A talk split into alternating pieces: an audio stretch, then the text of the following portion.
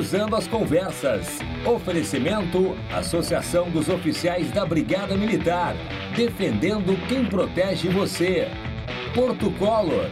E você que gasta muito em farmácia, sabia que os maiores descontos do mercado estão no Clube do Remédio? www.clubedoremédio.com.br No ar aqui na RDC TV, eu sou Guilherme Macalossi e você nos acompanha pelos canais 24 e 524 da Claro Net TV e pelas redes sociais arroba RDC TV Digital em todas as plataformas. O Cruzando as Conversas, sempre a partir das 22h15, logo após o Dois Toques. Aliás, parabenizar aí a nossa emissora e toda a equipe da área do jornalismo esportivo pela cobertura do Grenal, que infelizmente acabou o pior resultado possível para nós gremistas, né? Né? Mas tudo bem, é, é a vida. Parabéns aí a todo mundo que estava envolvido e mais um grande dia para a RDC que tem feito aí cobertura de fatos importantes, sempre trazendo para vocês uh, a análise, uh, seja no campo da política, da economia, seja no campo dos esportes. Fizemos aí a prévia do Grenal, pós-Grenal, estava todo mundo da equipe jornalística uh, esportiva envolvida, foi o dia inteiro. Pena que com esse resultado, né? Mas tudo bem, a gente não pode também querer tudo nessa vida. Ah, o nosso programa aqui, o Cruzando as Conversas, você já sabe, nas redes sociais, arroba RDCTV Digital em todas as plataformas. Você nos encontra no Instagram, no Facebook, no Twitter e no YouTube. E também através do podcast Cruzando as Conversas. Procure no Spotify, Google Podcast, em todos os agregadores. E se você quiser, também pode ir lá no nosso site rdctv.com.br, clicar na aba podcast e daí acessar na íntegra, offline ou online, a melhor opção é ouvir o Cruzando as Conversas sempre. Muito bem, o Cruzando as Conversas é um oferecimento da Associação dos Oficiais da Brigada Militar, defendendo quem protege você. De Porto Color, soluções gráficas. A Porto Color atende pelo WhatsApp e você pode ter os serviços da Porto Color na sua casa pelas redes sociais. E Clube do Remédio, acesse www.clubedoremedio.com.br e obtenha os maiores descontos né? Ah, e os melhores serviços em itens farmacêuticos e também produtos que vocês só encontram ali, fazendo a pesquisa, comparando os preços sem sair de casa. As facilidades do Clube do Remédio. Eu vou começar o programa de hoje falando sobre aquilo que me parece cada vez mais óbvio. Fato de que a vacinação em massa é o melhor remédio tanto para a saúde quanto para a economia. E eu fiquei muito satisfeito em ouvir o ministro Paulo Guedes indo na mesma linha. Ele falou que a vacinação em massa é condição sine qua non para a retomada do desenvolvimento econômico. Por quê? Porque com a imunidade de rebanho se reestabelece a normalidade. E a economia precisa da normalidade, da estabilidade para andar para frente o agente econômico precisa de um cenário previsível. Uma pandemia é fator de instabilidade contínua. E, obviamente, nós não podemos prescindir dos agentes transformadores da economia, que são cidadãos, sejam eles trabalhadores ou empreendedores, saudáveis para poder desempenhar o seu trabalho de forma plena. Porque do modo como está, o sujeito vai trabalhar, aí de repente ele descobre que está com Covid-19, tem que se ausentar por 15 dias. Isso, obviamente, tem impacto na economia. Não apenas na saúde da pessoa, que é o, o principal, mas tem o impacto também na economia. Então é preciso atingir a imunidade de rebanho. E a imunidade de rebanho não vai ser atingida através da livre circulação do vírus. Vai ser através da massificação da vacina, que está começando agora no Brasil. Ainda de uma forma um tanto quanto incipiente, mas devemos dizer, finalmente começou e começou antes do que se imaginava em relação ao que era dito. Que lá no início se falava que poderia começar só em março, uma perspectiva um tanto quanto negativa. Mas agora ela já começou, antecipando-se até a data que havia sido dita pelo governador de São Paulo, disse que começaria dia 25 de janeiro. Começou muito antes, e para o resto do Brasil também. o que é algo positivo. Então, desse ponto de vista, a guerra política em cima das vacinas foi benéfica. As pessoas estão aí falando, ah, a guerra das vacinas é ruim, em certos aspectos é ruim, mas em certos aspectos é bom. Querem ver um outro fato positivo? O governo federal se antecipou ao governo de São Paulo e foi lá buscar os insumos da Coronavac e da vacina de Oxford. Claro, porque o governo federal não queria ficar atrás do governo de São Paulo. Que bom, chegou antes. Quem ganha é a população. Felizmente, o governo anunciou isso através de uma postagem do presidente da República. Vamos botar na tela? Ana, consegue pôr?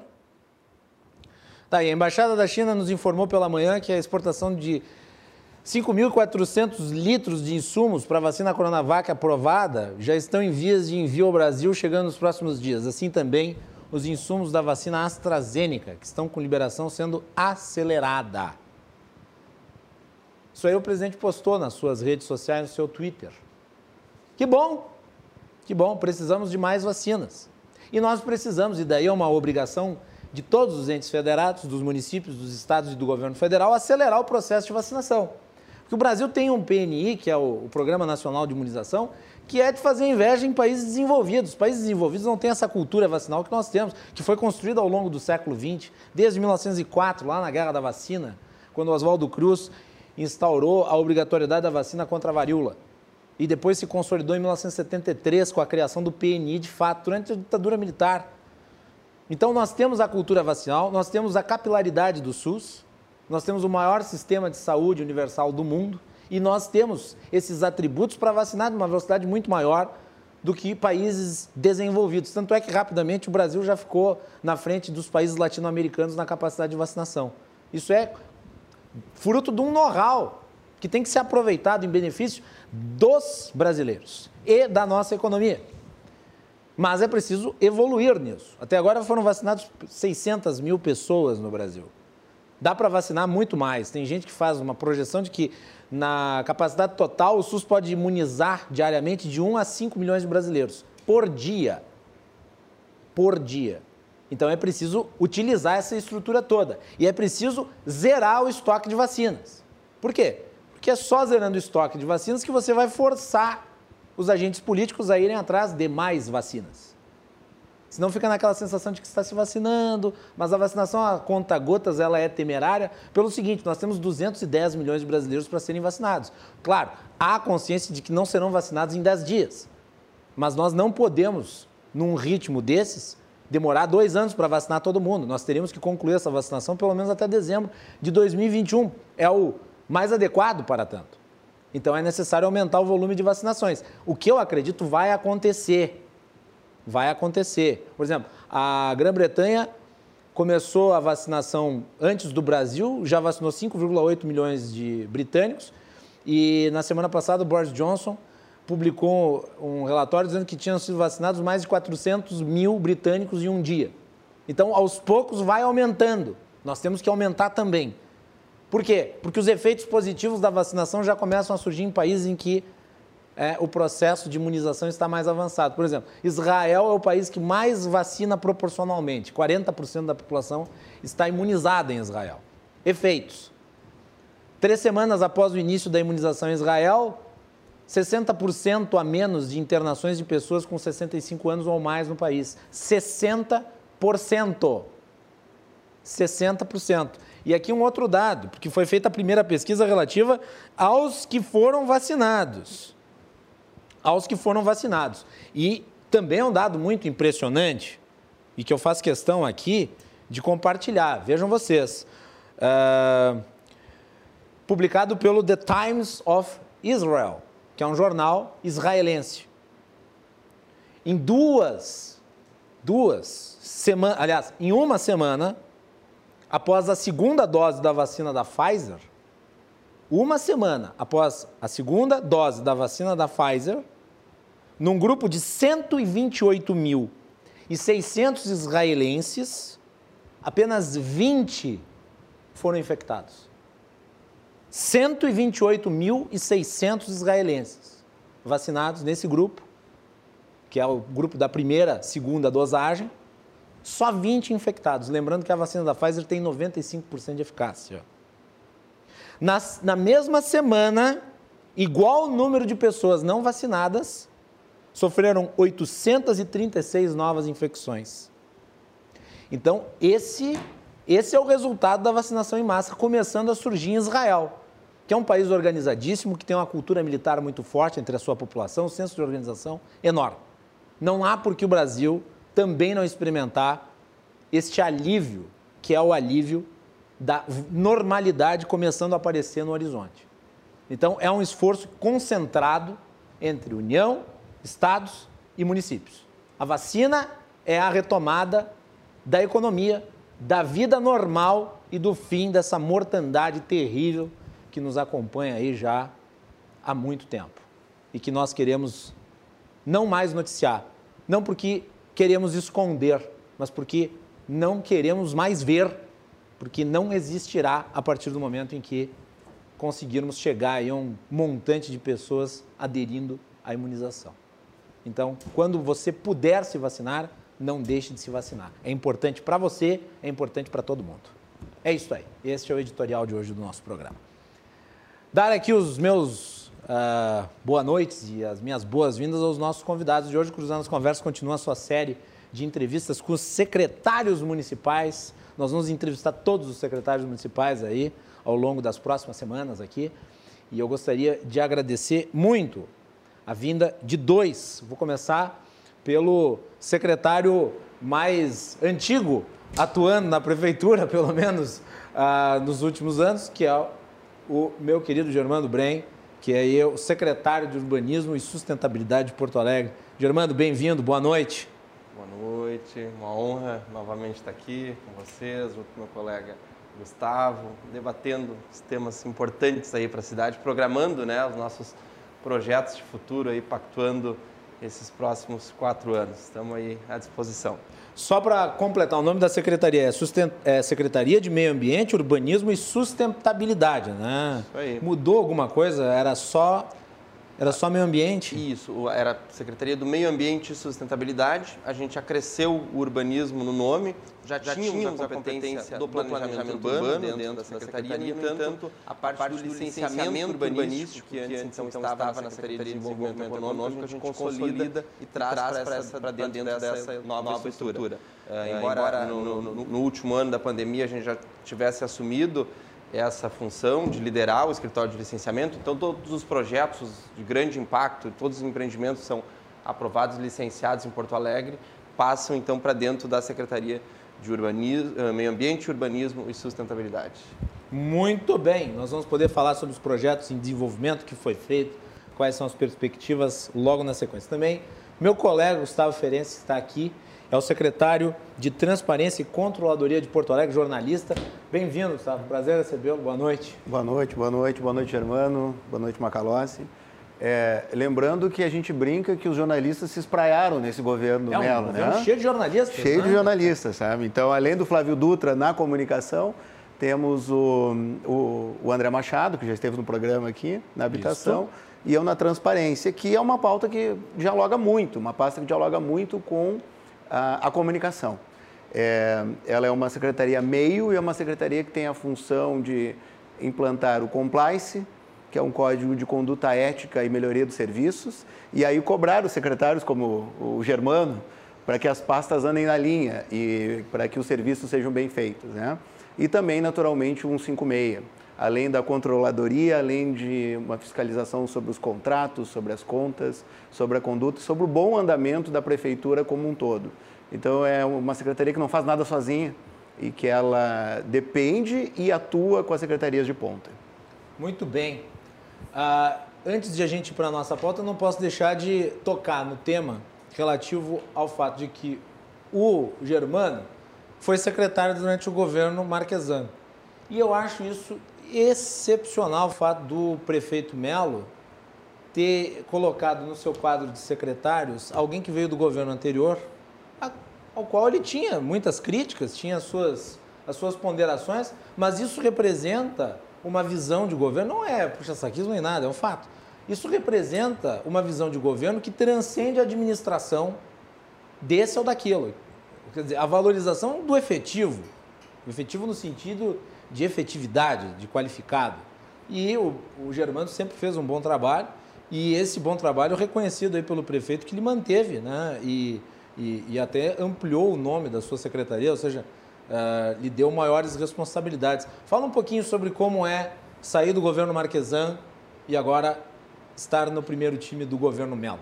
Então, né, muita, muita responsabilidade, né? A gente assume o desafio, mas com muita responsabilidade, porque afinal de contas, né, já, a gente já vem numa caminhada, né, tem um certo conhecimento na, na matéria e poder levar isso para o novo governo, quando o prefeito me fez o convite, fiquei muito feliz e assim como tu falaste, né, é, é, consegui visualizar, enxergar né, essa, essa visão do prefeito de uh, uh, compor naquilo né, que se entende como correto, aquilo que está bom, que está funcionando, sem né, uh, o calor da eleição. Passou a eleição, ele mesmo disse: não, a eleição ficou para trás, agora a gente vai construir as pautas para a cidade. Então, e te surpreendeu o convite para ficar? Me surpreendi com o convite para ficar, porque a gente entende o calor da eleição, né? tem claro. seus debates, suas visões, as mais distintas. Então, quando surgiu uh, o convite, fiquei com muito, uh, muito feliz e reconhecido ver o trabalho da equipe, né, dando resultado, a gente conseguir aquele que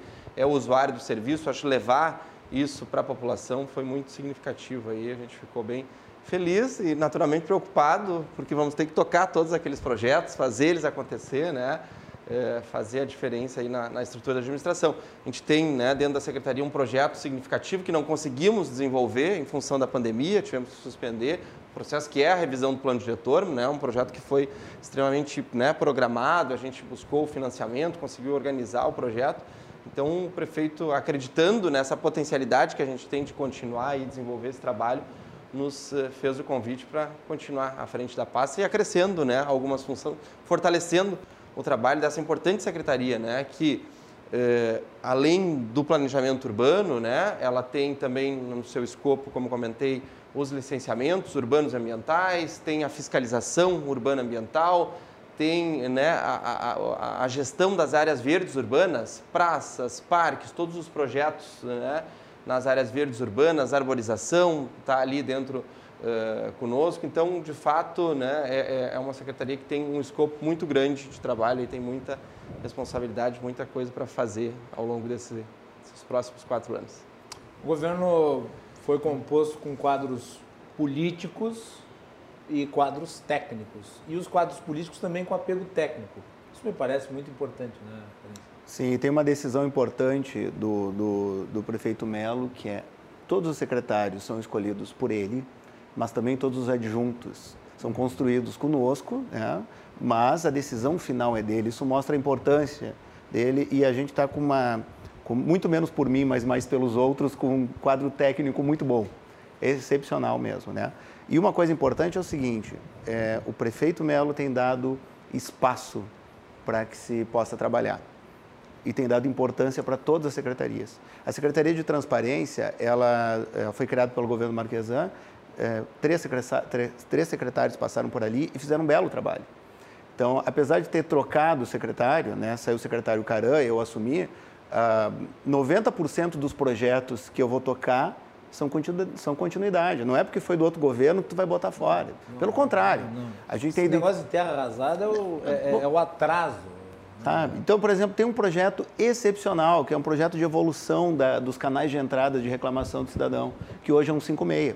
O 56, quando foi criado, é, é um código-fonte de 1985. Nossa! Sabe? Então, assim, na época ele era muito bom e hoje ainda funciona ele funciona bem. É, mas ele é de 85, né? Vamos fazendo uma analogia. Qual era o grande carro de 1985? Um, um diplomata? Sei um lá, Opala. Um Opala diplomata. Meu pai é? tem um. Pois Meu é. Um. então, por mais que tu melhore ele, ajeite alguma não, coisa, Commodore, né? Commodore, não, era melhor, né? Por mais que tu arrume o carro, ele é um carro de, de mais de 30 anos, de 35 anos. Chega uma hora que tu tem que trocar de carro. E um grande projeto que nós temos na secretaria é colocar o conceito de cidadão digital, que é um conceito que já existe na Estônia, Estônia é o grande case do mundo disso, junto com, com o secretário Fernando Mato, o secretário Schirmer, a gente tem pensado numa concepção de trocar de carro. E, e colocar o que nisso? Colocar inteligência artificial nesse processo. Trocar é, hoje um chat que a gente tem com uma pessoa ali falando e colocar um chatbot, colocar um computador. A gente quer que um 56 vire a Magalu, quer que o 156 vire a BIA do, do, do, do Bradesco. A gente quer colocar a tecnologia a serviço do cidadão. Isso é possível, isso já tem sinal verde do, do, do, do prefeito Melo, e se tudo correr bem, em, em 24 meses a gente troca de carro. 24 meses, já tem até um prazo, temos, metade do mandato, temos, no caso. Temos, exatamente. Ah, exatamente. Ah, hoje nós vivemos uma, uma época em que, pela, pela, pela sintonia das pessoas através dos meios digitais, a distância entre o governo e o cidadão foi encurtada. Ah, e o cidadão passa a participar do processo de construção das soluções públicas. Como é que tu vê isso aí? Não, essa é a principal, é, é, essa é a principal função da ferramenta. Quando a gente quer estabelecer um processo de compliance, as pessoas, ah, compliance, que nome bonito e tal. É, às vezes Na... as pessoas não sabem o que é. Não sabem o que, é. Falam que falam, usam, mas não sabem o que é. É, tá na moda, né? Uhum. Tá na uhum. moda, né? Ainda o compliance público é uma coisa mais nova, né? E ela é tão importante para o prefeito que foi o primeiro ato dos secretários foi esse. Todos os secretários assinaram um documento com comprometimento ético e de melhoria das condições de entrega para a população. É, isso agora a gente vai começar a trabalhar com os 12 mil servidores que nós temos.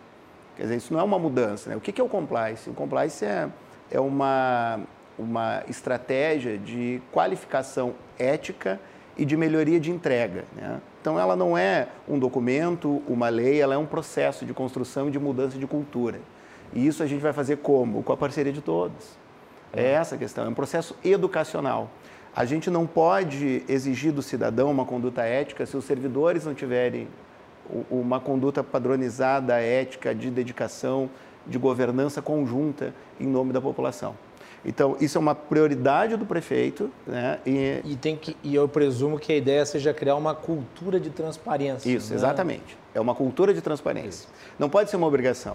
Hoje, por exemplo, claro que transparência fala muito a questão de salário dos servidores. Né? Claro, é, é, porque é, em geral, a curiosidade número um do cidadão. Número um. Mas é. existem inúmeras outras. Uma coisa que eu sugiro, eu não sei se é o caso, porque eu não acesso muito o site da transparência. Deveria, como jornalista, falha minha. Hum. Mas, em geral, os sites de transparência eles são complicados para o cidadão comum acessar. Se é tu... um labirinto de dados, nomes técnicos que as pessoas desconhecem. Por exemplo, salário, muitas vezes não é salário, às vezes é um outro nome. E a pessoa quer saber salário. É, eu não sei se há uma preocupação no sentido de talvez traduzir é, Sim. a, a transparência, fazer transparência em cima da transparência. Sim, porque é, os dados estão lá. Sim, Mas, por exemplo, se tu quiser saber o salário do Germano ou o meu, tu vai ter que clicar oito vezes. É. Então, assim, isso não é exatamente uma transparência, né? Poderia estar ah, escrito salário dos secretários, você clica, pronto. Não, mas eu vou te dizer, o salário do secretário dos diretores, por, por, por recomendação é, impositiva, inclusive, do prefeito Melo, estará na capa. Na capa, Na é. capa, é isso? Tá? É Vai isso, precisar um é. clique só, pra, é pra, já a partir agora do mês que vem. O, mas o importante é o seguinte, é, te falei que nós estávamos com trabalhos continuados, né? Já existe um, um novo portal Transparência em andamento, e hum, a, a, nossa meta dentro do planejamento estratégico da Secretaria é que nos 250 anos de Porto Alegre, quer dizer, em março de 2050, a gente tenha um portal transparência em que tu consiga todas as informações com até três cliques. Esse é um desafio que a gente se colocou. E, eu, vou, eu vou comentar aqui uma dificuldade que eu tive lá no início da pandemia. Uh, foi de acompanhar o número de testes que estavam sendo feitos pela prefeitura. Eu queria, eu tenho interesse na questão dos testes, que é uma ferramenta fundamental de controle. Teste e monitoramento são políticas públicas fundamentais no controle da pandemia. Em muitos casos até muito mais efetiva do que distanciamento social, no caso. Mas de qualquer maneira eu tive uma certa dificuldade. Eu perguntei, fui no site da transparência, uh, no site do acesso ao cidadão, né? e fiz lá as perguntas relativas a quantos testes foram comprados do tipo tal, tal, tal, tal, tal. A resposta que veio da transparência foi a seguinte: é, é, todas as informações estão contidas no site. Então, tipo, o cidadão, no caso, pegando aqui, eu fiz uma pergunta bem específica. Sim. É, é frustrante. Né? É, aí deixa eu te falar ser uma, superado. Né? Deixa eu te falar uma coisa importante. A gente é meio, né? Nós temos uh, excelentes servidores que trabalham ali, que são sempre com as secretarias de ponta, né? E essa, essa foi a primeira, é, é, o primeiro gap que a gente identificou. Era a falta de um fluxo com as pontas. Algumas secretarias, como a do Germano, particularmente, está aqui, funcionam bem. Né? O, o, Germano trouxe a questão da transparência, da lei, da ouvidoria para o gabinete. Ele aproximou muito, mas com nem, to, nem todos eram assim. Então, na sexta-feira passada, até te, te, te, te mandei um, um, um releasezinho, uhum. a gente fez um, um, um seminário para explicar 156, ouvidoria, lei de acesso à informação. Dos servidores que estavam lá, muitos novos, né, é, eles ficaram extremamente felizes, porque foi a primeira vez que isso foi feito. É, e a gente identificou que não adianta ter a melhor ferramenta do mundo se a gente não consegue ter um diálogo permanente com o que a gente chama de pontos focais, que são as pessoas da secretaria que têm que nos fornecer as respostas. Nesse sentido, tu tens razão. Algumas respostas vêm pelo mais fácil, né? e, e, não pela, pela, pela forma completa. Assim. Uh, o lado bom é que, com a pandemia, nesses últimos oito ou nove meses, o, o site, os canais de acesso de informação é, do Covid melhorou muito. Melhorou muito graças a esse trabalho formiguinha que foi feito. assim. É, recomendo que entrem, tu tem todo ali, tu tem o, o vacinódromo agora. É, eu vi. Entendeu? Tem eu coisas ia, muito eu ia boas. mencionar isso. Quer dizer, o número de pessoas que estão sendo vacinadas atualizado constantemente. Permanentemente, isso é um trabalho. Isso é importantíssimo. Isso é um trabalho que não é da minha secretaria, é um trabalho lá da ponta, lá da saúde, que está. O, o, o secretário Esparta orientou bem e o pessoal está super concentrado, responsável, diariamente atualizando isso. E aí eu acho que é, quero aproveitar assim, esse espaço para dizer que realmente a gente não faz nada na transparência sem as pontas. E a gente viu o pessoal querendo fazer. Então isso é ótimo. E eu vou te dizer que em 30, 40, 50 dias a gente vai ter uma revolução na transparência, não por causa de sistema, de mecanismo, de melhoria, ou por causa do secretário Gustavo, a equipe dele, que é muito boa a minha equipe, mas especialmente porque a gente vai conseguir estabelecer um fluxo humano não, né, eu, e é a divulgação de trabalho que está sendo executado também, é né? Isso. Deixa de ser propaganda das ações do governo, né? Uh, Germano, a tua pasta ela trabalha num dos eixos com o governo digital, né? E está muito relacionado com isso de alguma maneira. Sem dúvida. Estava ouvindo falar assim e, e, e, vivenciando, acho que pude viver esse momento da pandemia dentro da administração pública, assim, e, e como uh, a gente é analógico, né? Como a gente é atrasado, né? E como a pandemia nos forçou a evoluir, né? A, nessa cultura da necessidade da transformação digital. Os nossos processos, eu, eu, nós temos, eu tenho um arquivo dentro da secretaria de 200, mais de 250 mil processos, que é, ou seja, o, o histórico de cada endereço, né? Se tu vai aprovar uma obra da construção civil, seja o que for, uma reforma na tua casa, chamados protocolos. Isso, o expediente único, né? Tu vai lá protocolar, então é, se localiza esse expediente único, esse histórico desse teu endereço, que é um processo de alguns quantos volumes. Então para eu, eu já fui secretário de finanças, eu lidava com isso aí, era o terror, era horrível. Então, papelote saindo lá do outro, arquivo morto. É. Impressionante. A logística e o gasto público para movimentar esses processos, né, que tem uma transversalidade da decisão, tu envolve um órgão né, do DEMAI para tu avaliar uma questão de rede, tu envolve uma questão da Secretaria de Infraestrutura e Mobilidade para avaliar uma questão de trânsito, o meio ambiente para avaliar uma questão ambiental. Então, tu tem uma interação com diversas secretarias. Infelizmente, a gente tinha esses processos físicos que se tinham que tramitar, que um carro tinha que levar para o técnico olhar, para daí, depois que ele faz análise, o outro vai lá e olha, aí depois o outro vai olhar, umas três, quatro, umas cinco secretarias tem que avaliar. Então, isso é, é terrível do ponto de vista para tu gerar dados, indicadores, para né, dar essa informação, passar para a população, além do atraso do processo. Então, Fora o dano cerebral que tu causa no cara que foi fazer o protocolo, né? Porque ele teve que ficar circulando pela prefeitura eu lembro, foi uma das experiências mais horríveis da minha vida. Foi ser secretário de finanças e naquela época, naquela época ainda a lei, da, da a lei da, da, do acesso à informação, que hoje é fundamental no nosso país, ela ela estava recém recém implementada. Então havia uma dificuldade muito grande ainda do setor público de se adaptar à coisa. Inclusive havia uma militância dos, das prefeituras para adiar o máximo possível a implementação dos sistemas. Hoje é uma coisa impensável, mas naquela época era difícil. E eu lembro que, pela, pela, pela, lógica do sistema existente, eu tinha que ficar conduzindo, eu era secretário de Finanças, a Secretaria de Finanças era responsável pelos alvarás. E todo mundo queria alvará, e eu me esforçava para dar o alvará o mais rápido possível, mas tinha uma série de trâmites que tinham, tinham que ser feitos. Aí tinha que a Secretaria de Obras, que tinha o ABITSE, aí tinha que dar a Secretaria... Aí, quando tinha, é, aí tinha a Secretaria de Meio Ambiente, que tinha que dar, às vezes, o, o, o a autorização ambiental. Isso, e se não tivesse a competência, vinha aqui para o Estado. Aí todo mundo, o empresário ficava rezando para não vir para o Estado, quando viesse para o Estado não voltava nunca mais.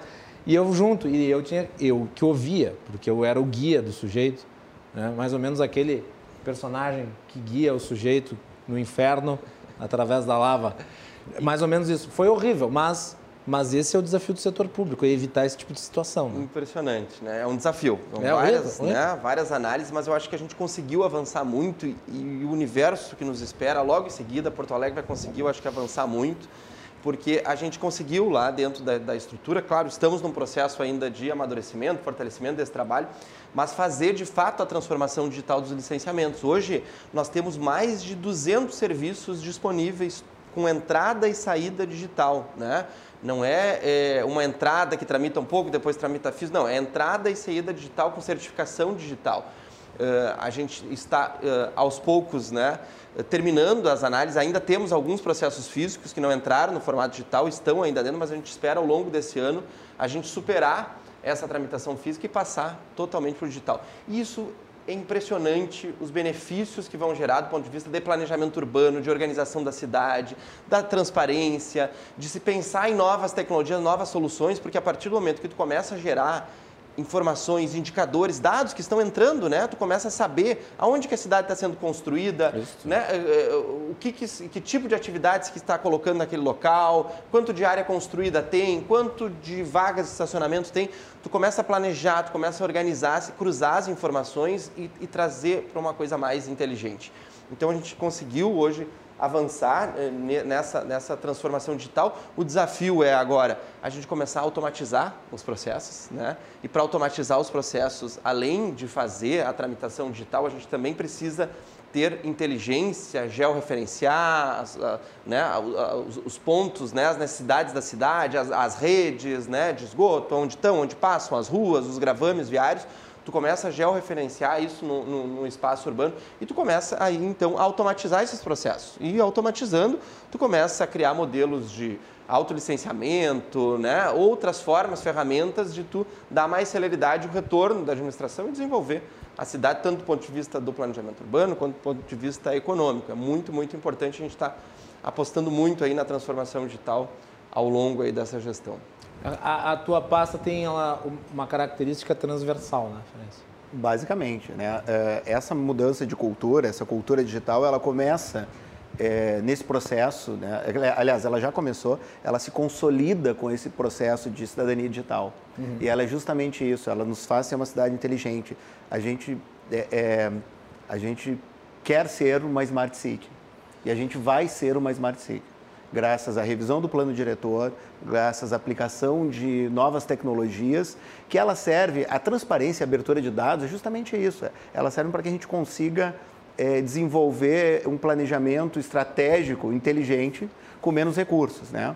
Pra, só para que tu tenhas uma ideia, é, em São Paulo, que, que, que já teve início esse, esse processo, eles conseguiram racionalizar é, 30% do trabalho com o mesmo número de pessoas, as mesmas horas, mesmo maquinário, nos serviços, 30% de economia. 30% de 30%.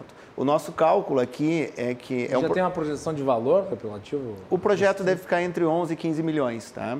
É, grosso modo, assim, sendo bem é, cálculo de padaria, nós gastamos só com servidores em Porto Alegre 200 milhões para os serviços por ano. Se nós conseguirmos uh, uma economia de 30%, nós estamos falando aí de 60 milhões de anos. Isso. Então, em três meses se paga. Então, tu falar 15 milhões, sabe? Não é, não é nada. A gente está economizando. A tecnologia também tem, tem o seu custo, mas o que ela reverbera para além do período do gasto relativo à sua implementação é o que importa. É isso. É, é Quanto essa... vai se economizar no longo prazo? Né? É mas se economiza rapidamente, é essa a questão. E outra, é, é, tem que ser um trabalho continuado. Não é ah, fazer um programa e, e, e, acabar. Não, ele tem, ele tem que ser um código aberto e constantemente atualizado. Né? Assim como a mudança cultural. Isso, isso que, que, que, que, o Germano falou, dessa mudança, essa é uma das grandes metas do governo. Hoje a gente vive uma relação de desconfiança com, com o cidadão. Isso. Né? A gente chega o seguinte, olha, não, não, tu não só vai abrir o teu, só vai abrir teu negócio quando eu deixar, porque eu não confio em ti. É, isso começou a mudar. E agora, especialmente para os pequenos empreendimentos, a ideia é qual? Não, tu vai, vai lá e faz, que a gente confia em ti. Se tu fizer errado, vai passar fiscalização, tu vai ser multado, etc e tal. Mas é uma mudança paradigmática, importante, sabe, fundamental. O, o, o, o fato de ter tocado nesse ponto da falta de confiança do cidadão em relação ao governo é porque durante muito tempo o governo não apenas se manteve distante, como ele se manteve uh, alheio à necessidade do cidadão de se informar. E o, o, as formas que o cidadão tinha de fiscalizar o governo eram sempre muito indiretas. No caso, reduzidas aos órgãos de controle estatais. As, as, os parlamentos, que desempenham essa função fiscalizatória, mas que têm os seus próprios interesses políticos e, e muitas vezes acabam no processo do diálogo uh, fechando os olhos para algumas coisas. Você tem os órgãos de controle, como os tribunais de contas, que são ferramentas importantes, mas você não tinha modos diretos. E agora, com a tecnologia, com o mundo digital, com as redes sociais, você tem essas ferramentas. E daí surgem iniciativas importantes por parte da própria cidadania, como, por exemplo, os observatórios sociais. São muito importantes no acompanhamento, porque mesmo com todo o esforço do governo em ser efetivo, em ser qualificado, sempre vai ter gargalo, sempre vai ter margem para um edital que não foi bem feito, uma licitação que podia ter sido feita de uma forma melhor e, obviamente, que a observância disso por parte da população depura o processo da tomada de decisão e, obviamente, gera benefício para todo mundo. Né? Tu esqueceu um, um, um elemento fundamental e eu vou ter que puxar a brasa para o nosso assado, né? Puxa. Que é a imprensa, né? Imprensa, a imprensa é fundamental. Esse programa aqui acaba sendo fundamental. Verdade. É, tu nos cobrar, você nos cobrar é Não isso. fiz lobbying. Não fez lobbying, não, mas eu, eu faço por ti, eu faço por ti, né? Eu sigo sendo jornalista, assim. Claro. Deixa eu te passar um, um, uns dados importantes. É, deixa eu te passar uns dados importantes. É, tu tem noção qual foi o, a quantidade de entradas pelo 156 no ano passado? Não, não faço a menor ideia. 547 mil ligações. 547 mil. mil ligações. Das quais 411 viraram uma ordem de serviço. As Foi... outras eram pedidos de informação, queria saber o posto, então não gera uma ordem de serviço. Mas 400 mil geraram algum fazer para a prefeitura.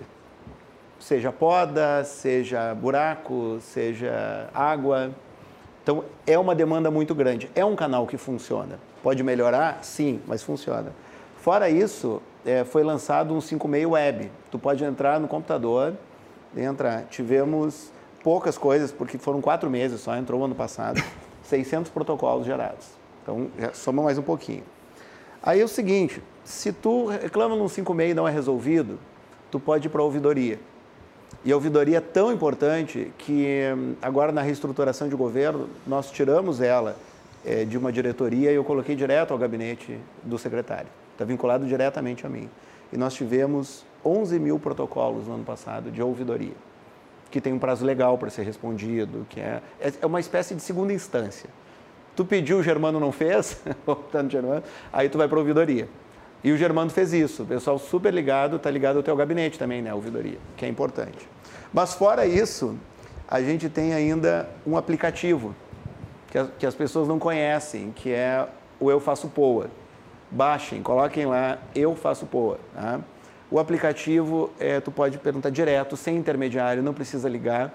Tu tem uma carta de serviços que tu já te Me responde. manda o link do, do Eu Faço. POA que eu vou pedir depois para a produção no intervalo colocar na tela para o público ver o aplicativo. É, aqui, aqui não vou conseguir, né? Consegue? Não, mas manda para mim que depois a, a, a, produção dá um jeito de colocar no ar. Tem que baixar, tem que, tem, tem que baixar, baixar, tem que baixar ele. É um aplicativo que ele tem já boa parte dos serviços, não tem todos, porque a, a gente tem 450 serviços cadastrados. No Eu Faço Poa são 37, são os mais demandados. E aos poucos a gente está atualizando, constantemente atualizando e melhorando o aplicativo. E além de tudo isso, tu tem a LAI, a Lei de Acesso à Informação, que foram 2 mil pedidos só no ano passado. 2 mil pedidos. 2 mil pedidos, tá? Então, quer dizer, canais, canais de entrada de informação nós temos. É, e as pessoas têm que usar. Usem o aplicativo, liguem, sabe? A gente precisa ser cobrado para ter uma cidade melhor. É, é, é simples assim. A, a, a, não é a prefeitura que faz uma cidade melhor, é a população. É isso aí. É uma participação de cada um dos indivíduos da comunidade. Exatamente. E né? está aí o modo através do digital.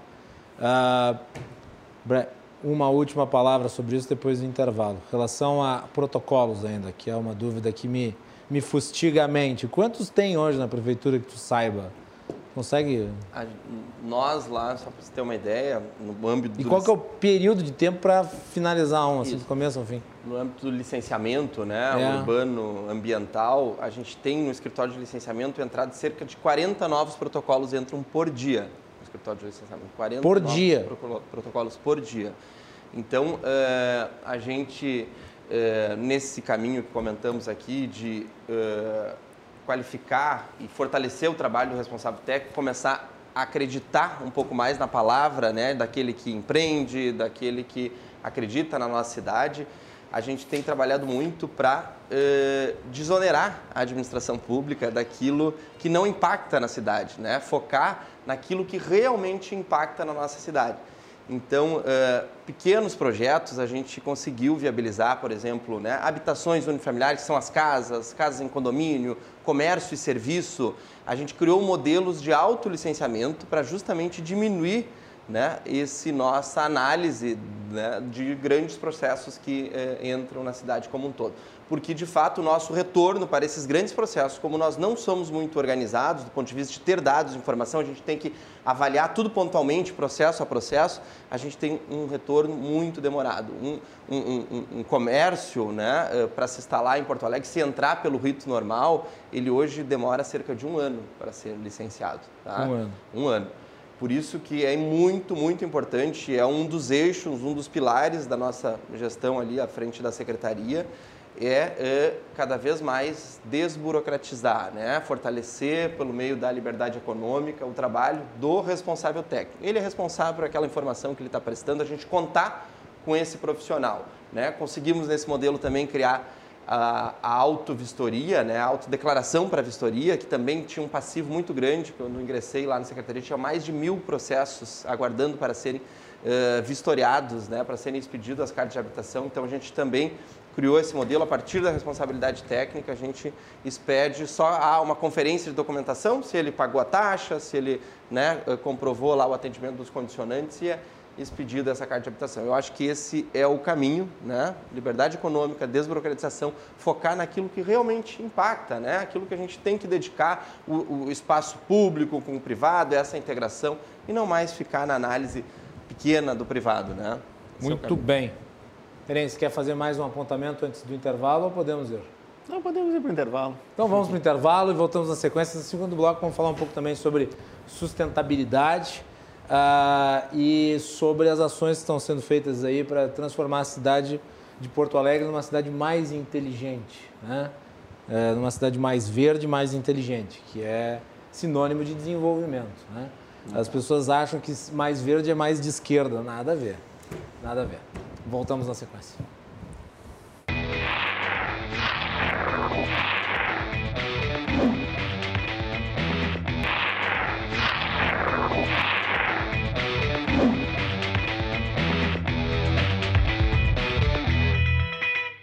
De volta aqui na RDC TV, você está acompanhando mais uma edição do Cruzando as Conversas, trazendo sempre para vocês os assuntos mais importantes do momento, a perspectiva dos nossos convidados aqui nos estúdios e também pelas redes sociais. O nosso programa essa semana vai ter várias entrevistas importantes. Nós vamos ter na quarta-feira uma entrevista com o deputado Frederico Antunes para falar sobre o governo, sobre as ações uh, no sentido do legislativo, a participação do legislativo.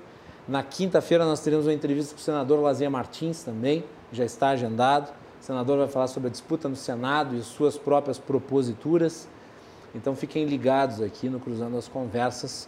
Uh, nessa semana, uh, aqui o nosso programa vai estar cheio de conteúdo de primeira categoria para vocês. Nosso programa é um oferecimento da Associação dos Oficiais da Brigada Militar, defendendo quem protege você. De Porto Color, soluções gráficas. A Porto Color atende pelo WhatsApp e você pode ter os serviços da Porto Color na sua casa. E também Clube do Remédio. Acesse www.clubedoremédio.com remédio.com.br. Ali no Clube do Remédio você consegue os maiores descontos, as maiores economias em serviços e, obviamente, produtos médicos e farmacêuticos. Acesse clubedoremédio.com.br. Germano, vamos falar sobre sustentabilidade, que eu acho que é um tema de interesse de todos. E começar uh, sobre algo que as pessoas uh, têm muito interesse, que é uma lógica que foi implementada nos últimos anos, uh, que é a adoção de parques, concessão de parques, participação da iniciativa privada nessas áreas públicas e como isso pode revolucionar esses ambientes e como pode tornar a vida das pessoas mais agradável. isso é uma coisa que dá para evoluir muito ainda, né, Germano? Sem dúvida, temos um universo aí, eu acho que cada vez mais a gente sente esse senso de coletividade das pessoas, né, querendo fazer parte, né, da gestão desses espaços públicos. A gente vem trabalhando muito nesse sentido de qualificar e para a população de fato se apropriar, né, desses desses espaços públicos. A gente acho que conseguiu encaminhar bem, esperamos assinar uh, nas próximas semanas aí a concessão do trecho 1, então da Orla do Guaíba, né, junto com o, o Harmonia, acho que um, um, belo espaço que vamos ter aí na, na Orla do Guaíba. A gente criou recentemente um, um modelo bem interessante, Macalossi, até para viabilizar a qualificação das nossas áreas verdes aqui de Porto Alegre. A gente então possibilita que a partir é, da compra do solo criado dos empreendimentos, quando eles vão comprar, vão se empreender em Porto Alegre, ao invés de entrar recursos para o poder público, a gente eles paguem isso por contrapartida, com obras. Então é nesse sentido que a gente acredita e aposta muito. Estamos... É uma praticamente, uma praticamente uma permuta do bem, né? Exatamente. Né? Tu paga para construir e ao invés de pagar entrar o dinheiro, tu paga com obra. Muito mais efetivo, mais eficiente, a gente consegue qualificar esses nossos espaços públicos, né? as áreas verdes, fazer grandes projetos de reurbanização. Naturalmente, a população tem que uh, nos ajudar a fazer essa manutenção, né? cuidar. A adoção é um instrumento muito interessante, né, que a gente tem. A gente Como é o caso, exemplo, por exemplo, do Moinhos de Vento. Moinhos de Vento, né? Temos um grupo de empresas ali que adota. A gente teve né, a Orla do Guaíba, adotada por um tempo também. Pela é, Uber? Pela Uber, Uber, aplicativo. Ah, o Moinhos é o que? É Panvel, Panvel, o Hospital, Moinhos de Vento. Moinhos de Vento, Zafari. Manlec Even. E, é um conjunto. É, Melnik, isso. É. Even. É, Even. É um grupo. E tem que ter outros, muitos, né? O Germânia não é também adotado? O Germânia, a Associação de Moradores lá, é, adota o Parque Germânia, né? São mais de 600 parques, é, praças urbanizadas, é, enfim, nove parques urbanos. Mas é diferente adotar de conceder e, e, eventualmente privatizar parques, né? Não, sem dúvida. A gente sabe que o modelo econômico, né, para se viabilizar uma concessão, né, é, diferente, a adoção é um contrato cooperativo, a gente tem que contar de fato com a população. A forma de explorar, tu não pode ter uma exploração econômica naquele espaço, mas tão somente uh, uma exploração mais institucional, a divulgação da marca da empresa, é de fato esse senso de coletividade das empresas que cada vez mais estão participando. Acho que é muito importante a gente trazer isso à pauta, né? Da sustentabilidade, eu vi que tu comentaste ali no início, eu acho que hoje em dia os grandes fundos internacionais econômicos, eles têm olhado para isso, um grande, e hoje é exigência na maior parte desses grandes financiamentos internacionais que se tem, uma das exigências é que se tenha, todas as cidades tenha um planejamento climático, que se tenha um inventário de gases de efeito estufa, são pré-requisitos para os maiores fundos hoje isso. internacionais liberarem recursos, né? Chamados fundos diversos. verdes, né? Exatamente. Então, a gente entende que o caminho hoje é a gente equilibrar. E aí, por isso, a Secretaria né, é de Meio Ambiente, é do Urbanismo, né, a gente tem o licenciamento, mas a gente tem a sustentabilidade no nosso nome. Todos os nossos projetos, todos que a gente vem conduzindo, a gente sempre tenta trazer a pauta da sustentabilidade. Né? Como, por exemplo, né, eh, a gente recentemente viabilizou um projeto onde denominamos rooftops sustentáveis. É, pois é. E tu sabes que nós comentávamos semana passada que em Porto Alegre tinha uma legislação que vetava rooftops. Exatamente. Nosso plano Isso é um diretor... absurdo. Quer dizer, uma Nova York criou uma indústria de rooftops. Porto Alegre poderia ter de uma forma ainda mais, uh, mais abrangente há muito tempo. E só agora que vai ser atrás Exatamente. disso. Né? Vai ver o nosso... deve ter 5, 6 rooftops em Porto é, Alegre.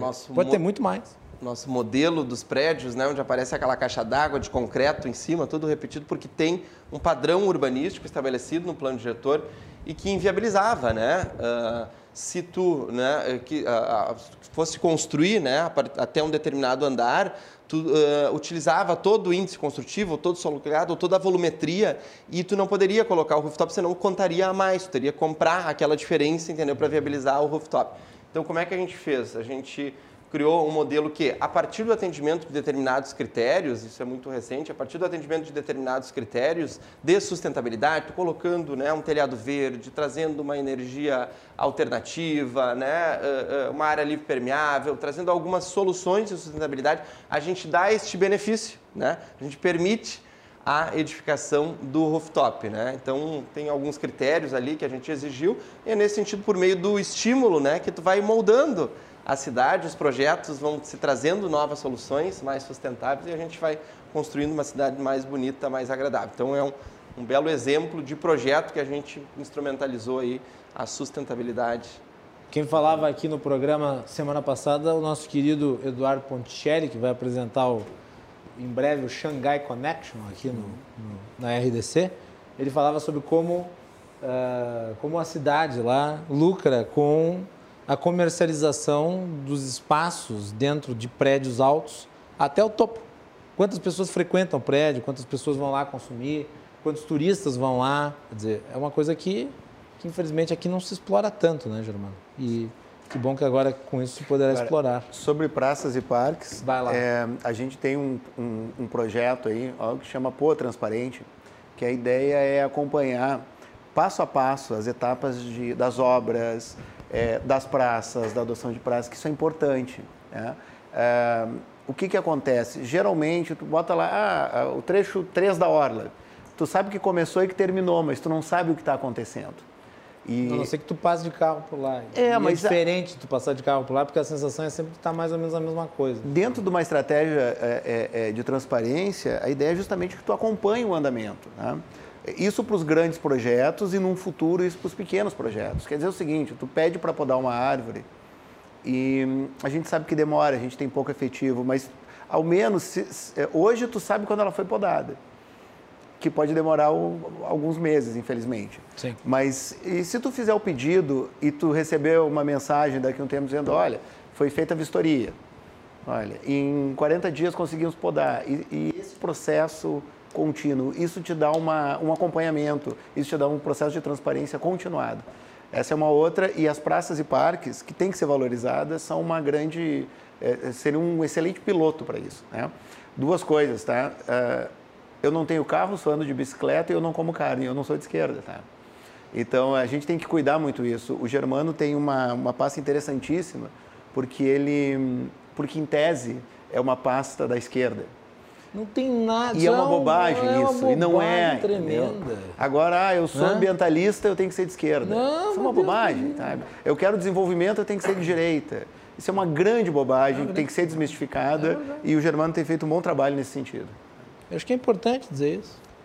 Até havia, em determinado momento, a, a, um componente ideológico na questão da preservação, o sistema capitalista destruísse, né? Mas hoje se superou isso. Nós sabemos que hoje o sistema capitalista é o maior preservador de meio ambiente do mundo. Né? O capitalismo sustentável é hoje responsável é, por boa parte dos projetos verdes que existem.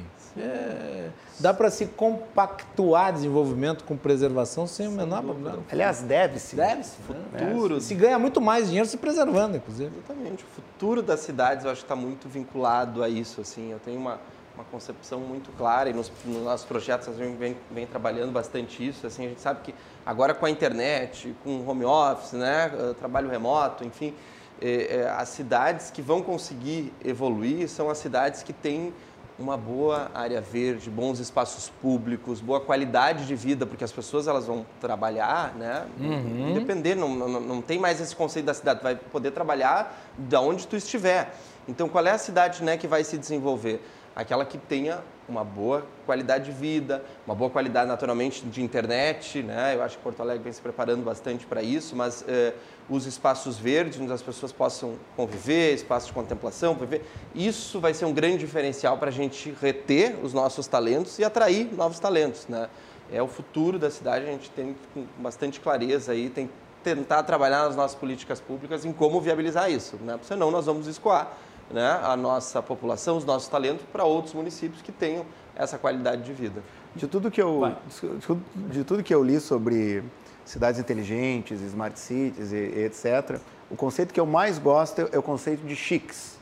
que são cidades humanas, inovadoras, criativas e sustentáveis. Acho que esse é um conceito é, que integra tudo, assim, né? E aqui eu colocaria algo, assim, também transparente, até porque é uma pasta... Claro, com certeza. Quero, tá? E porque a transparência, ela nos leva a um outro fator importante para uma cidade ser inteligente, é o combate à corrupção. Ah, sim. É, e o combate à corrupção, sim, desvio de verbas, tem que cuidar, mas também, principalmente, aos pequenos atos de corrupção. Quer dizer, o servidor que finge que trabalha é um pequeno ato de corrupção. E isso a gente tem que combater também. Por isso, todo esse processo, essa transparência ativa que a gente quer fazer, não só da resposta, não só a transparência ativa, a liga que eu respondo, não, a gente quer ir atrás, sabe? Tem um projeto muito legal da controladoria que, que chama Trilhas, é, é, Trilhas de Auditoria, é, que ela, ela quer prever equívocos em licitações, contratos, serviços, antes que, antes que eles é, é, comecem. O que, que acontece hoje? São feitos vários apontamentos de equívocos, né? É, de milhões, às vezes, 7, 8 milhões por ano. Só que uma coisa é tu apontar o recurso, outra coisa é tu conseguir o dinheiro de volta. Porque claro. depois que tu pagou errado é difícil.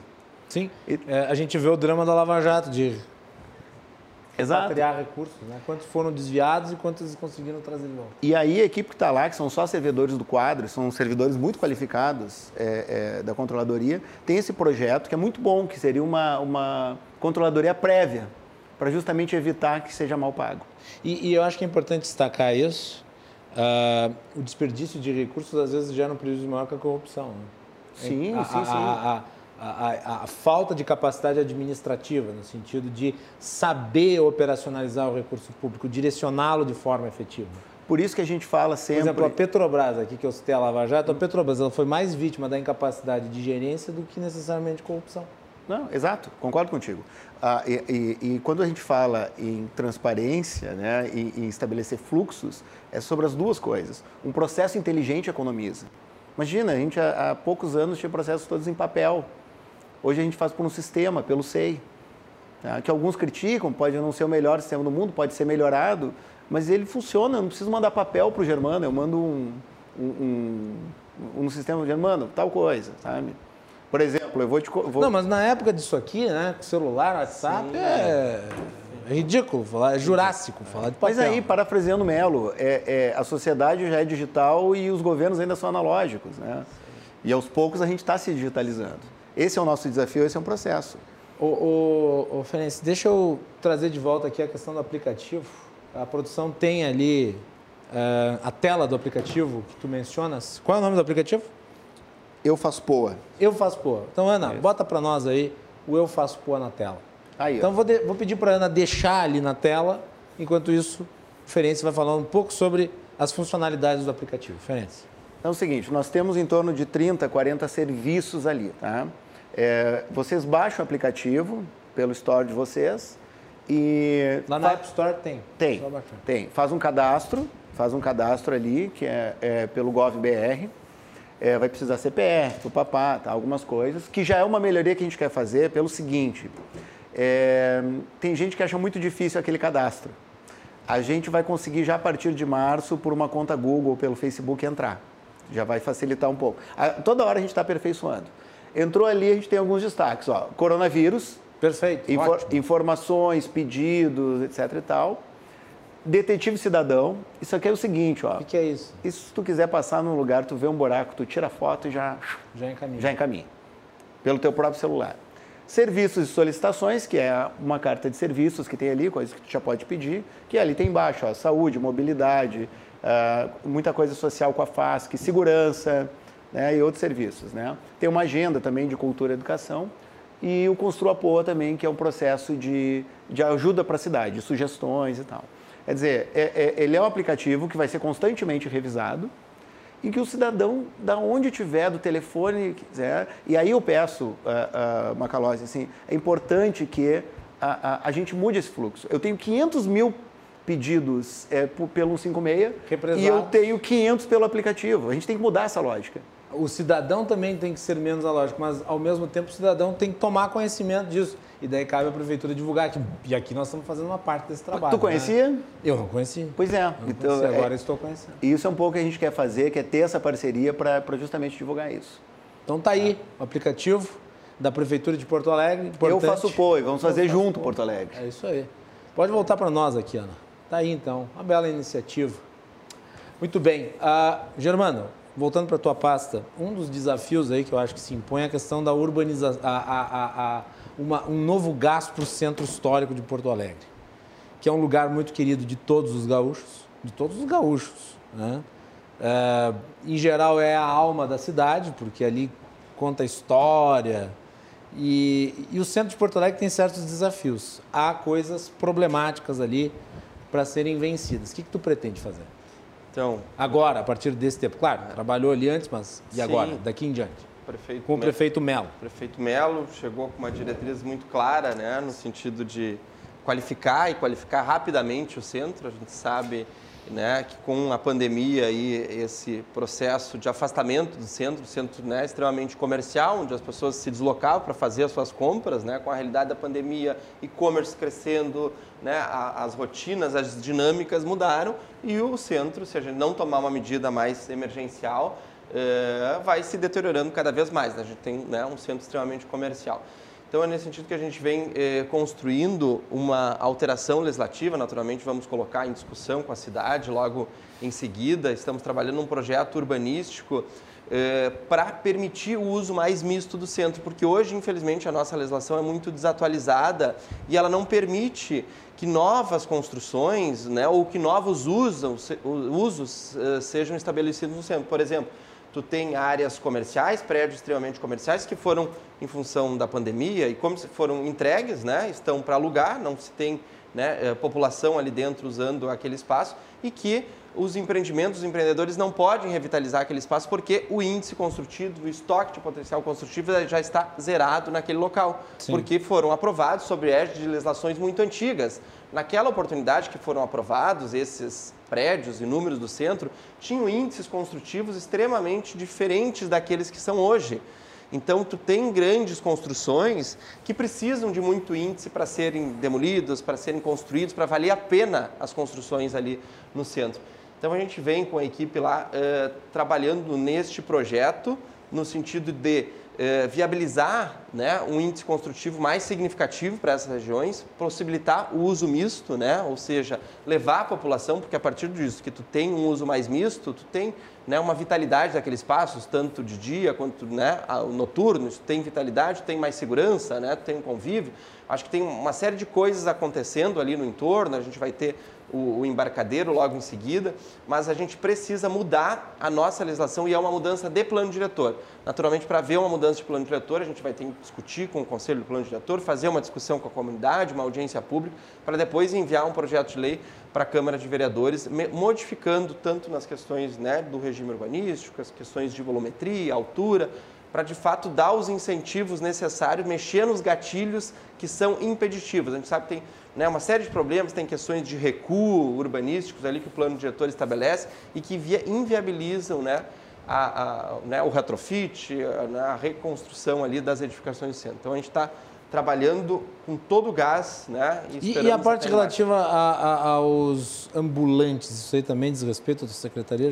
Não, não diz não? especificamente né, a nossa secretaria e por isso né, eh, a gente tem qual um é a secretaria que... Um líder, é a Secretaria de Desenvolvimento Econômico, que é a atividade né, do comércio, mas o secretário César Chino, que está liderando esse processo, vamos dizer assim, da revitalização como um todo do centro, tem né, observado todas essas nuances das diversas secretarias. Então, cada um vai ter uma contribuição, vai ter a parte da obra, né, da infraestrutura, tu ter né, uma grande obra ali de revitalização, vai ter a parte né, da questão dos ambulantes com a Secretaria de Desenvolvimento Econômico e vai ter conosco o projeto urbanístico, de fato, para viabilizar né, demolição, retrofit, né, reciclagem de uso dessas edificações. E aí vai deixando a iniciativa privada, eu acredito muito nisso. A gente tem que arrumar né, os gatilhos, não inviabilizar, né, possibilitar, dar os incentivos e deixa os negócios se formarem, a iniciativa privada né, buscar um. O né? agente ativo do desenvolvimento é a iniciativa privada. O Estado é o facilitador, é o facilitador com a segurança jurídica, com o regramento moderno para que isso aconteça. Né? É isso aí, o futuro. A ideia é a gente, de fato, criar né, um projeto que daí, depois, no momento da aprovação, ele seja célere, seja simplificado, tenha né, toda a segurança necessária e o centro vai acontecendo, se revitalizando. E, e uma última pergunta sobre o centro, aqueles espigões, aqueles esqueletos todos aí que, que ainda existem nos, na, na, cidade e tal, como é que se faz para resolver? Alguns têm questões jurídicas complexas, mas eles enfeiam a cidade de uma forma bárbara. Sim. Não tem como fazer uma força-tarefa para resolver isso? É um desafio. Acho que existem instrumentos legais capazes, né, hoje, de tu recuperar esses imóveis, tanto o Instituto da Desapropriação, né, que é uma prerrogativa do poder público. Um que foi partir... resolvido, aliás, a minha família tem um apartamento lá, que era o da Laurindo com a João Pessoa, que era um prédio que era para ter 15 andares, construíram quatro, ficou um esqueleto assim, uma coisa horrorosa. Mas eles conseguiram concluir. Mas tem outros que não vão conseguir concluir. Sem dúvida. Tem, tem muitos problemas né, de titularidade, de matrícula. E o poder público tem né, uma lentidão, às vezes, para Uh, se apropriar desses processos, usar dessas ferramentas que estão disponíveis na legislação, por muitas vezes há né, uma batalha judicial né, em função de qualquer atitude da administração no sentido de desapropriar ou retomar aquele imóvel, né, ou recuperar, porque geralmente eles têm dívida de PTU, eles têm problema de titularidade. É, então, por muitas vezes é difícil de fazer essa transformação por meio da administração. Por isso que a gente está apostando muito e acreditando que, a partir de determinados incentivos urbanísticos, porque tem essas questões também. O esqueletão, um exemplo do esqueletão ali ele tem, eh, ele foi aprovado sob uma égide de uma legislação muito antiga.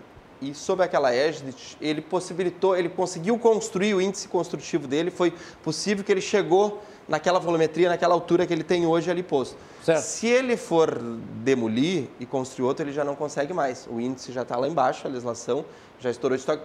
Então, ele não se viabiliza economicamente, até para a iniciativa privada ir lá procurar e tentar negociar, enfim, né, tornar economicamente eh, viável aquele empreendimento. Ele não, não se viabiliza em função dessa restrição, dessa problemática legal que não foi pensada. Né? A cidade é muito dinâmica, vai se acontecendo ao longo do tempo e o nosso né, plano diretor já é bastante antigo, não se atualizou, então tem que ter essa, essa flexibilização para os negócios se formarem, daqui a pouco começa a acontecer. Claro, tem os, né, os problemas de titularidade, de matrícula, que tem que ser resolvidos por meio da desapropriação, né, da retomada, do abandono, tem vários instrumentos aí, a administração tem que agir um pouco mais rápido para, de fato, conseguir retomar esses espaços. Ferenc, mais um ponto, depois nós vamos para os encerramentos. Rapidamente, três questões importantes para falar. Primeiro, que a gente está com um projeto que chama Vozes da Cidade, que é um projeto de ouvidoria ativa, que a partir de fevereiro vai para a rua.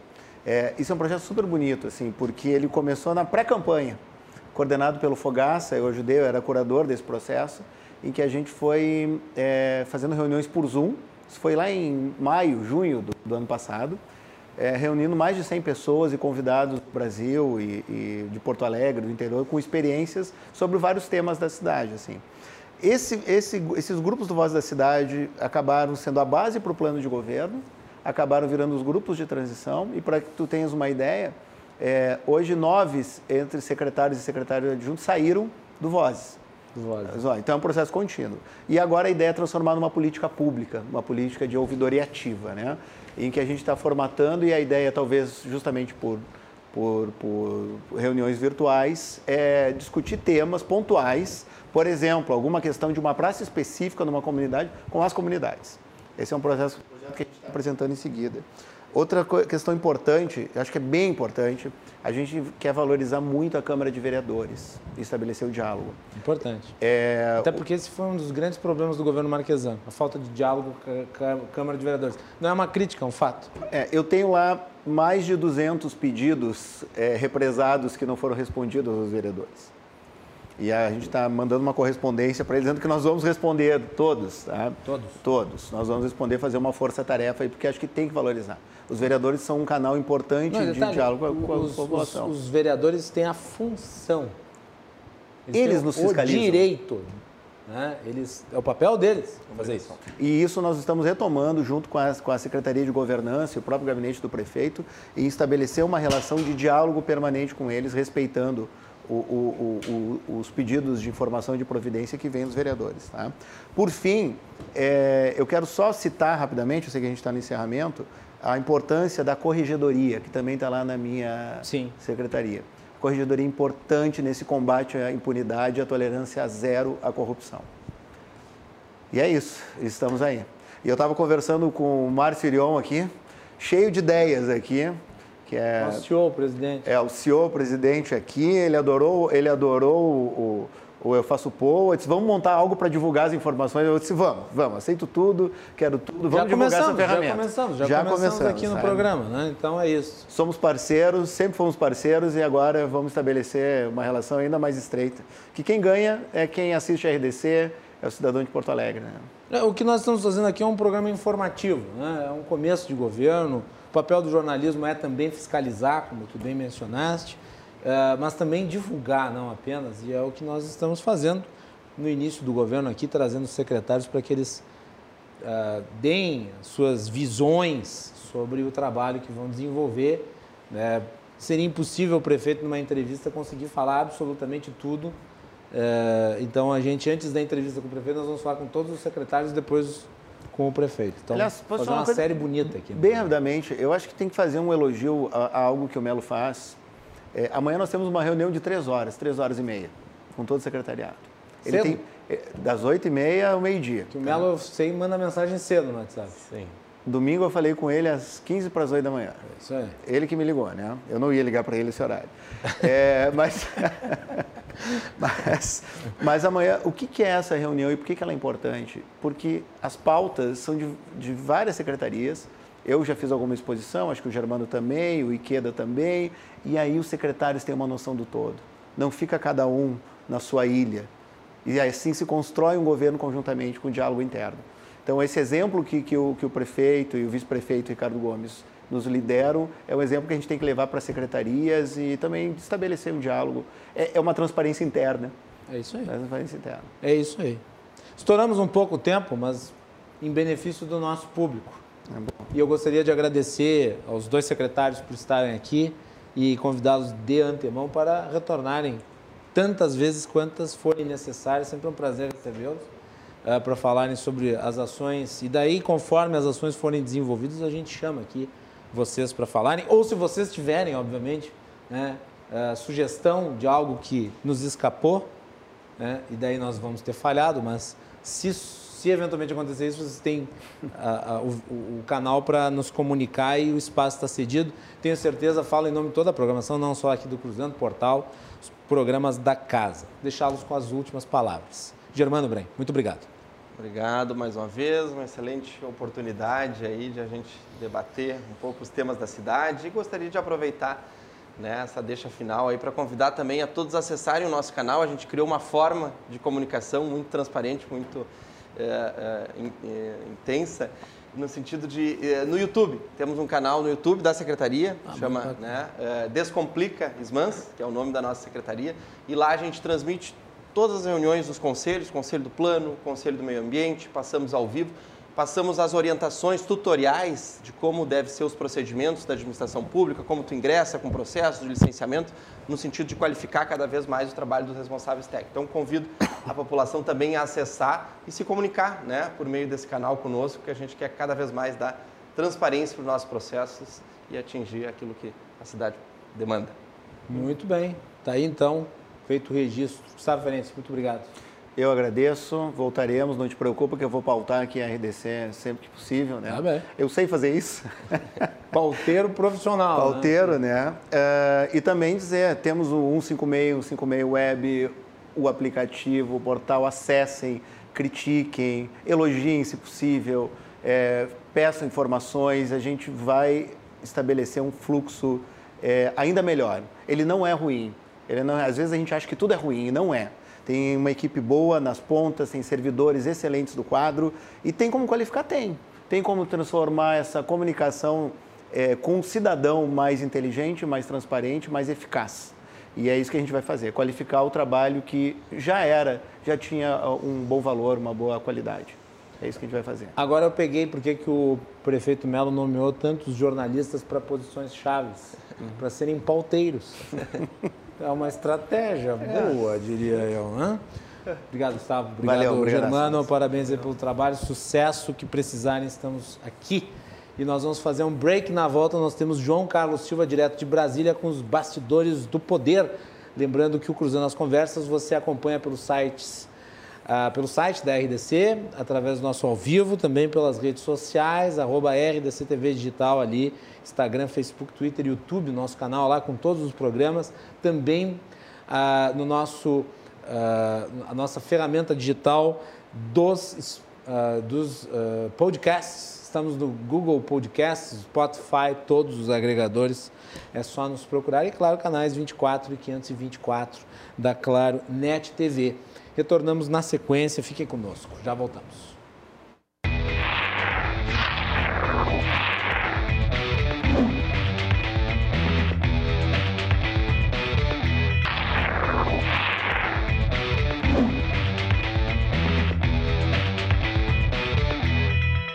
Último bloco do Cruzando as Conversas de hoje. Lembrando que essa semana nós temos na quarta-feira entrevista com o deputado Frederico Antunes aqui no nosso programa.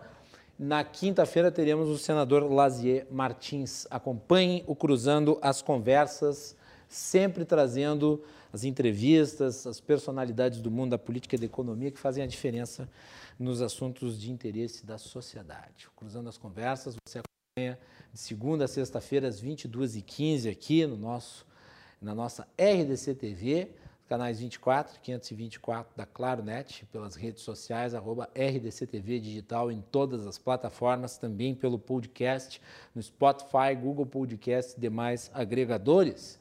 O nosso programa é um oferecimento da Associação dos Oficiais da Brigada Militar, defendendo quem protege você de Porto Color, soluções gráficas. A Porto Color atende pelo WhatsApp e você pode ter os serviços da Porto Color na sua casa pelas redes sociais. E também Clube do Remédio. Acesse www.clubedoremédio.com.br, economize com o Clube do Remédio, tenha os maiores descontos em medicamentos, consultas farmacêuticas, serviços e muito mais.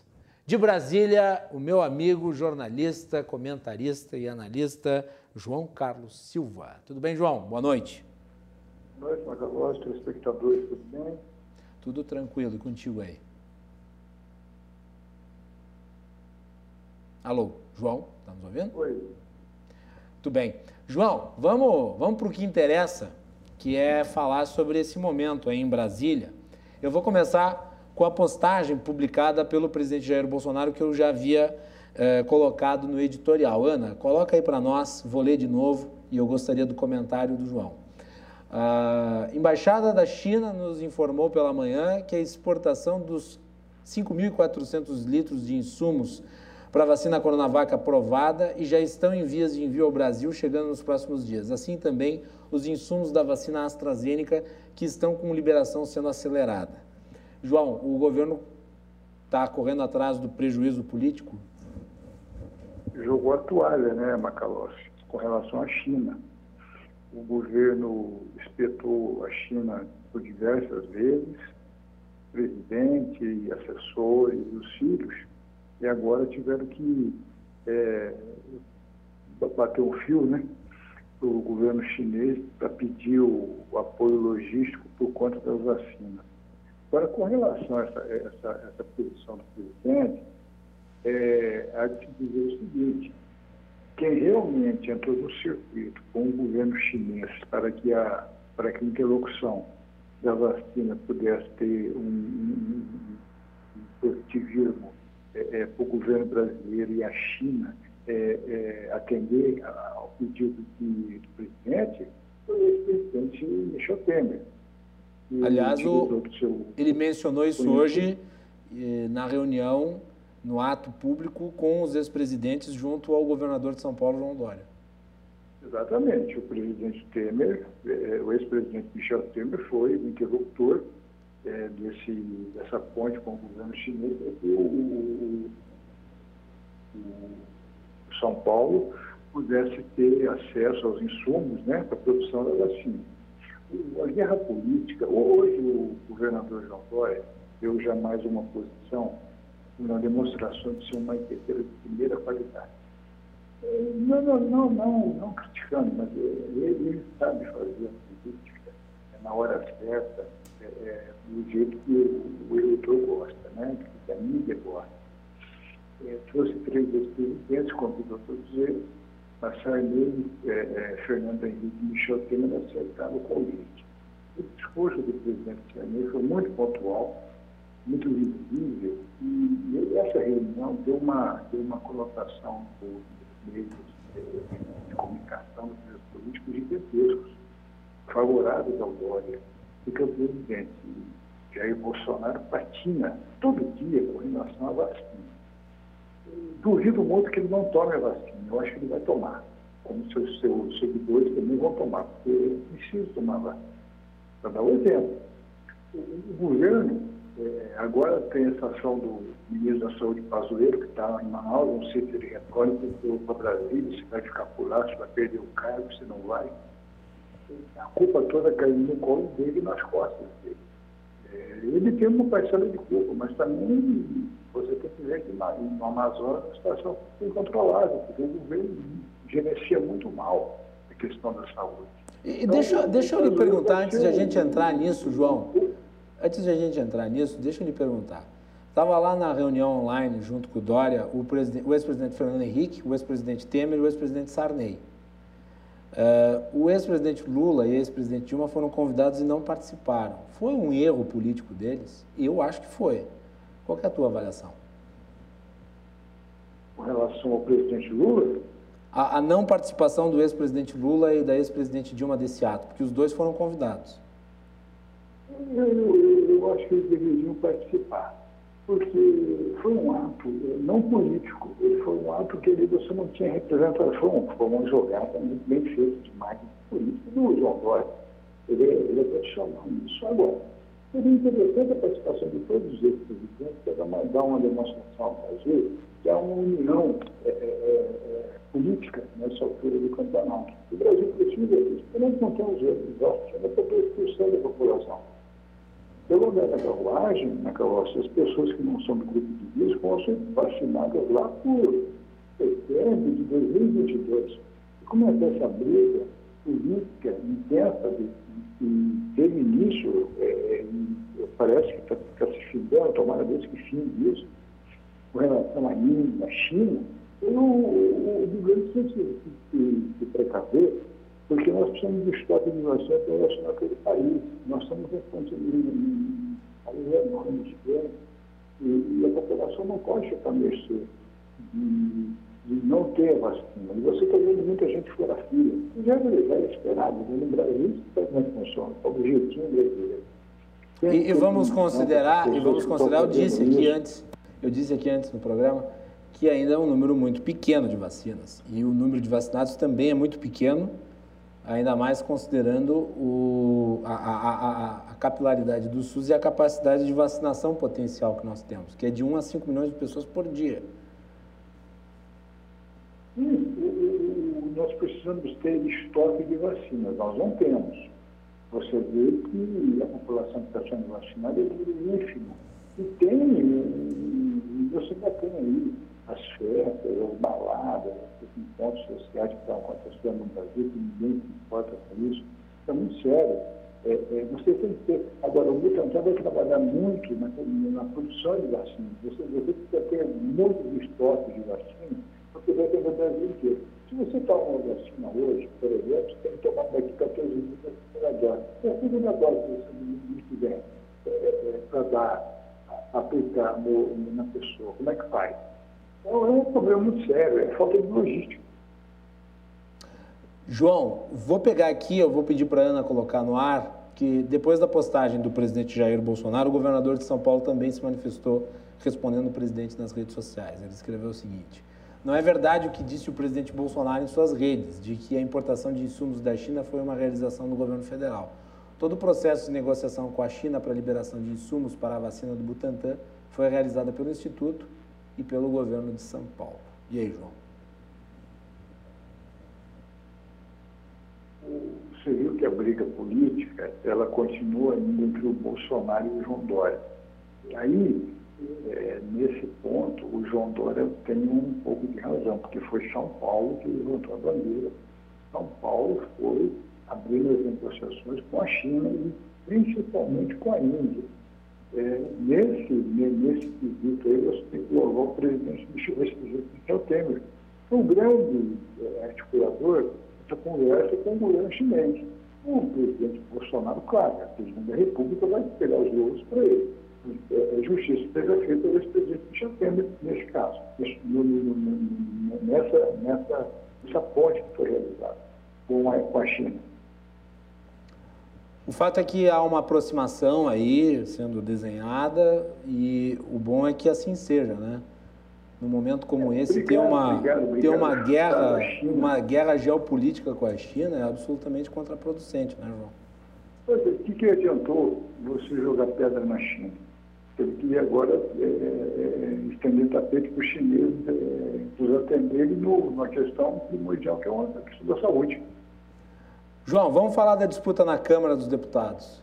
Na sexta-feira eu falei aqui com o deputado Peternelli, general, que lançou a sua candidatura hoje, aliás. Nós falamos com exclusividade com ele. Aliás, nós estamos fazendo a melhor, a maior cobertura das eleições na Câmara dos Deputados está sendo feita aqui no Cruzando. Nós já falamos com o Marcelo Van Hatten, o general Peternelli, uh, estivemos aí na cobertura do, do, do, do, dia da vinda do Baleia Rossi aqui para Porto Alegre. A Melanie fez uma ampla matéria aqui para nós a respeito. Uh, queria que tu falasse um pouco sobre a candidatura dele e como é que tu está vendo a evolução da movimentação. Aparentemente, algumas pessoas com quem eu falei dizem que agora quem está em vantagem é Arthur Lira. Qual que é a sua avaliação, João? A RDC, como sempre, saindo na frente dos fatos, né? proporcionando ao povo brasileiro, telespectador, é, uma ampla cobertura, você ter uma ideia mais ou menos da, da, do projeto de cada candidato. Isso é muito importante para o país. É, hoje, você tem uma, uma leve vantagem do deputado Arthur Lira mas nessa questão da Câmara, esses lançamentos de candidaturas que saíram de última hora para tentar forçar o segundo turno, isso aí vai. O que vai acontecer? Está todo mundo dizendo já aqui no Brasil. Muita traição vai acontecer no dia primeiro. Então, por exemplo, quem tiver com a mão na taça, pode estar com a mão na taça até os 44 do, do segundo tempo. Terminou o jogo, tomar a taça do, do, do de quem estava com ela nas mãos. Então, vai ser, é, é, é uma eleição complicada, vai ser mais acirrada dos últimos 20 anos e poderá trazer surpresas.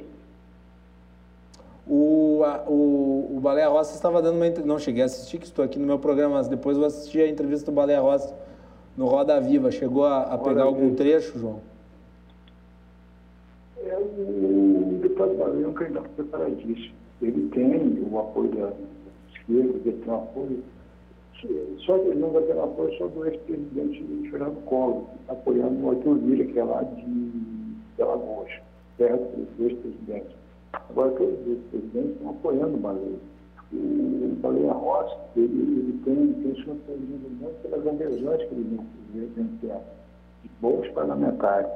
É, as esquerdas praticamente fechadas. É, é isso que a traição. E Lira sofre um, vai sofrer um eu, eu, eu tenho muita tradição no lado do Brasília para ser governo. Como muitos querem jogar pedra do governo Bolsonaro, se desvencilhar do governo Bolsonaro e ter é uma Câmara independente, o Bahia Rossi leva vantagem. E, João, no Senado, que era uma disputa tão tranquila, agora já ganhou um contorno também um pouco dramático, né? Dramático. A, a senadora Simone Tebet entrou no jogo, os, os, senadores, João, os senadores estavam com os ciúmes que todos os focos estavam direcionados para a Câmara dos Deputados e resolveram também fazer uma disputa para lá de tensa. Uma disputa surpreendente, vai ser uma disputa acirrada. E, quem achava que a senadora Simone Tebet poderia é, é, não fazer frente ao, ao, ao senador Rodrigo Pacheco se enganou. A senadora Simone Tebet é altamente preparada, tem DNA político nas veias, tem uma, tem uma simpatia dos colegas e, e, ela vai dar um trabalho imenso ao, ao, ao senador Rodrigo Pacheco, que pode, é o favorito, mas não terá uma vitória tão fácil como ele espera. Pode ser que tenha até surpresa, hein? A Simone vencendo o Rodrigo Pacheco. Vamos ver no que vai dar. Aliás, na quinta-feira, vamos falar com o senador Lazia Martins aqui no programa, porque o senador Lazia Martins até tinha lançado candidatura à presidência da, do Senado, mas agora está apoiando a senadora Tebet. Né? Lazia Martins é um grande senador, um grande quadro. Um grande quadro. E ex-apresentador do Conversas Cruzadas, que era o programa que inspirou Cruzando as Conversas. E um grande comentarista esportivo. É verdade. Vai estar aqui quinta-feira, João. Daí tu fechas o programa fazendo a tua avaliação também da, da participação dele aqui no nosso programa. Ah, com certeza, claro. Com prazer. Então tá aí. João Carlos Silva aqui no Cruzando as Conversas. João, meu querido, obrigado, boa semana. Volte outras vezes aqui durante a semana no nosso programa para nos atualizar aí de todos esses acontecimentos em Brasília. Claro, com né? certeza, com certeza. Um grande abraço e boa noite a todos. Se cuidem. Muito bem. João Carlos Silva aqui para o Cruzando as Conversas. Nós vamos ficando por aqui, agradecendo a todos pela audiência. O Cruzando as Conversas volta amanhã para falar de geração de emprego e também de economia. Nós vamos ter o superintendente do CIE aqui do Estado do Rio Grande do Sul e também o economista Giacomo Balbinotto e o, Ma e o João Mateus, apresentador do Vai Lá e Faz, estarão aqui na bancada do Cruzando as Conversas para falar a respeito. Se tudo der certo, também nós vamos ter a participação do deputado Fausto Pinato, que preside aí a, a, frente das relações entre Brasil e China. Vamos tentar a participação dele amanhã. Nós tínhamos pré-agendado uma entrevista na semana passada, mas o Fausto acabou não conseguindo, é, por questões de agenda, na semana passada. Vamos ver se fechamos para amanhã. Se tudo der certo, amanhã também uma entrevista com o deputado Fausto Pinato. Muito obrigado pela audiência. Uma boa noite.